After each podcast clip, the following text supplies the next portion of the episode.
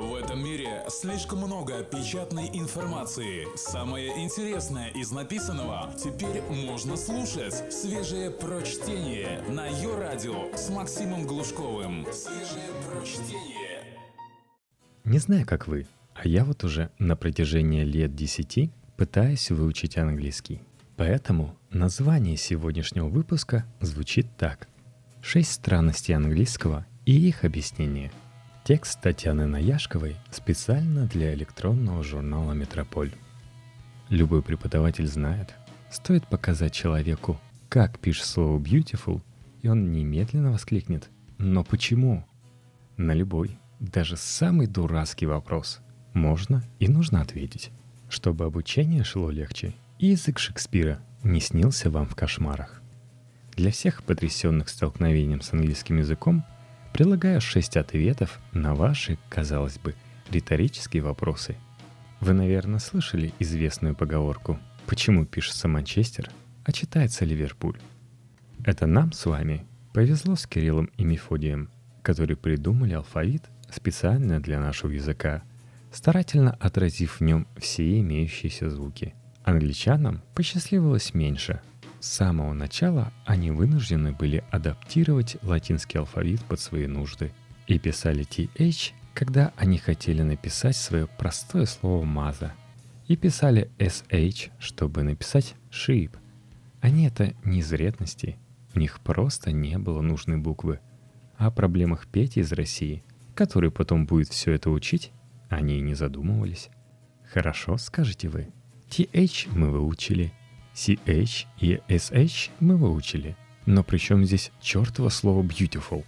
Причем здесь PH в слове philosophy, которое невозможно ни прочитать, ни написать правильно. За что мы так страдаем? И не издеваются ли они в самом деле, проклятые ксенофобы? На самом деле нет, не издеваются. Более того, это над ними, честными саксами, издевались в свое время норманы, которые завоевали в XI веке острова – Захватчики говорили на французском. И если вы читали Айвенга, то знаете, что многие слова в то время были заимствованы из французского. Ведь именно на этом языке говорила тогдашняя знать. Значит, пока свинья жива и за ней смотрит саксонский раб, ее зовут по-саксонски, но она становится норманом, ее называют порк, как только она попадает в господский замок является на пир знатных особ жалуется в самом начале романа «Шут». Норманы принесли с собой не только слова, но и правила французского правописания. А у французов в свое время были ровно те же проблемы, что и у англичан. Они адаптировали свои звуки под чужие буквы. Множество слов были заимствованы из французского целиком, вместе с их написанием, и именно поэтому правилам чтения английского языка они не подчиняются, а подчиняются правилам чтения французского языка времен нормандского завоевания. Да, вам от этого не легче, но теперь вы хотя бы знаете, почему именно так. Beautiful французского происхождения и заменила когда-то английское слово light. А philosophy воскликните вы. А черт вас побери, psychology. Да я даже название одноименного журнала не могу написать. А тут уже дело не в завоевании.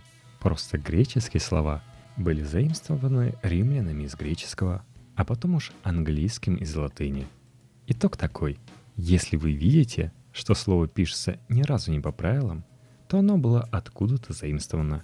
И скажите еще раз спасибо Кириллу Мефодию с их отдельным кириллическим алфавитом, а то и в русском было бы ровно то же самое. Почему неправильные глаголы такие неправильные? Порой в душе изучающего английский – берут вверх революционные настроения. «А чего это они?» — выступает он.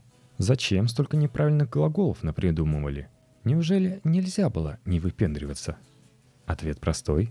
Никто специально никаких исключений не придумывал. Просто большинство неправильных глаголов появилось до возникновения современных правил образования прошедшего времени. Большинство неправильных глаголов сохранились еще со времен, когда на территории Британских островов жили саксы, те самые, которых потом завоевали норманы, и говорили они на языке, напоминающем современный немецкий. В нем для образования прошедшего времени были свои правила, остатки которых мы можем сейчас наблюдать, например, в типичном черездавании I-A-U, как sing, sang, sang. При желании про каждый глагол можно узнать подробно, откуда он такой взялся, каким правилам подчинялся и что с ним стало потом. Если же такого желания нет, то общий принцип простой. Какие глаголы имеют неправильную вторую форму? Видеть, ходить, есть, пить, быть, иметь. То есть самые простые, самые нужные и самые первые. Зато все самые новые и модные слова, например, глагол to Facebook или to Google, точно всегда правильные. Только свежее прочтение на Йо-Радио. Почему «ю» — множественное число? Все, кто учил английский хотя бы пару часов, в курсе, что в английском языке «ты» и «вы» — это одно слово. Сам по себе этот факт особенного удивления не вызывает и даже упрощает некоторые моменты. И с этикетом не надо заморачиваться, и на одно местоимение меньше запоминать, и глагол спрягать легче. Но почему же множественное число? Почему не единственное? Если уж вежливой формы обращения нет, зачем нам говорить «you are», когда мы обращаемся к одному человеку? А секрет вот в чем. На самом деле неправда, что в английском нет вежливой формы обращения. Чего нет, так это формы невежливой. И это опять же не потому, что англичане на заре времен собрались в кружок и решили, давайте у нас вежливых ребят, всех из себя джентльменов, не будет в языке обращения на «ты». Когда-то местоимение «ты» в английском языке было, и звучало оно так.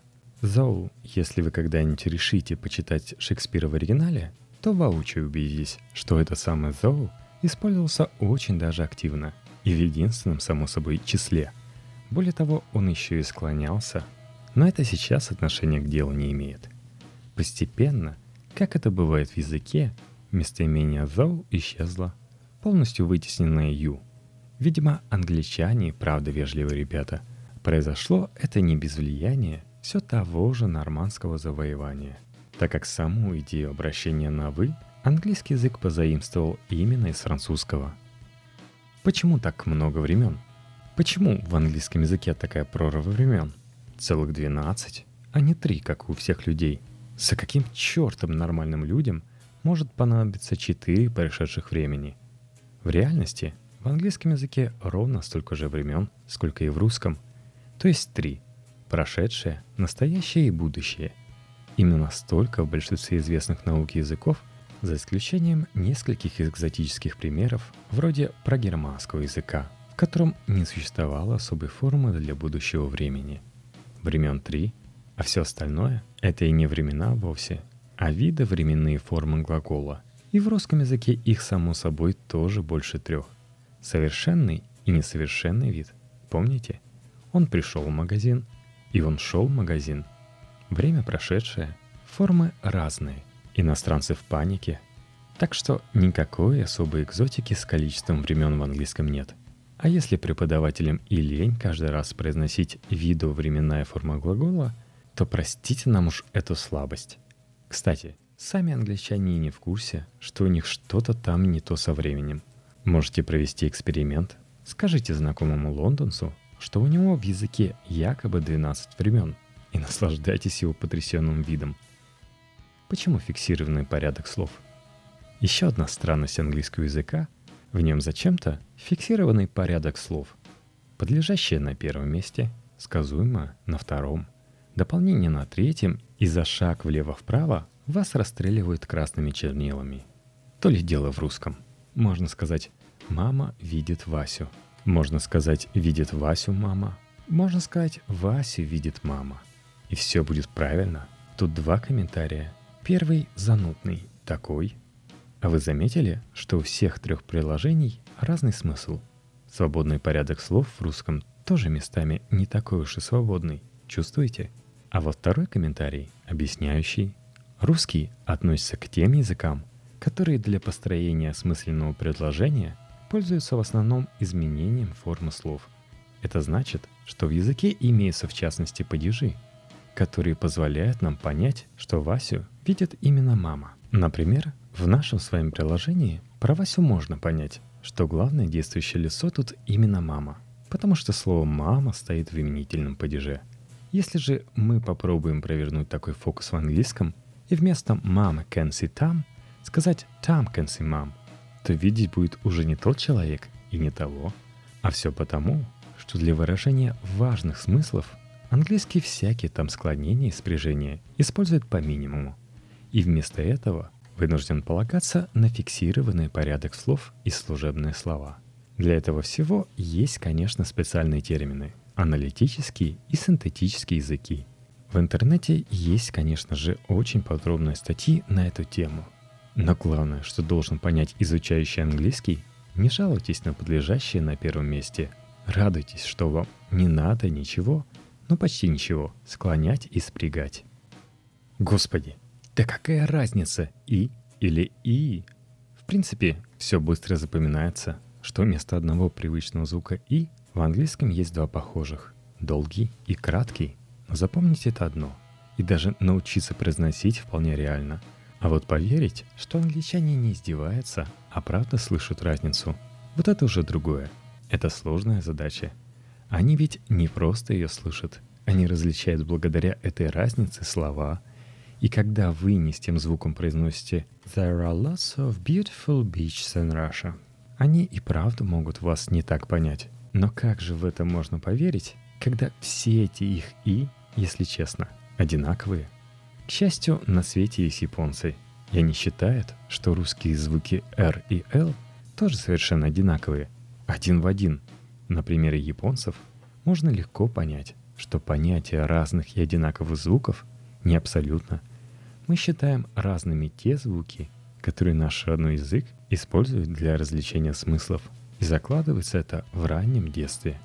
Так что для англичан их разница между долгими и краткими звуками, а также между «в» и «в» ничуть не менее родная, привычная и важная, чем для нас разница между «р» и «л», или между звуками «и» и «ы», которые считают одинаковыми уже сами англичане.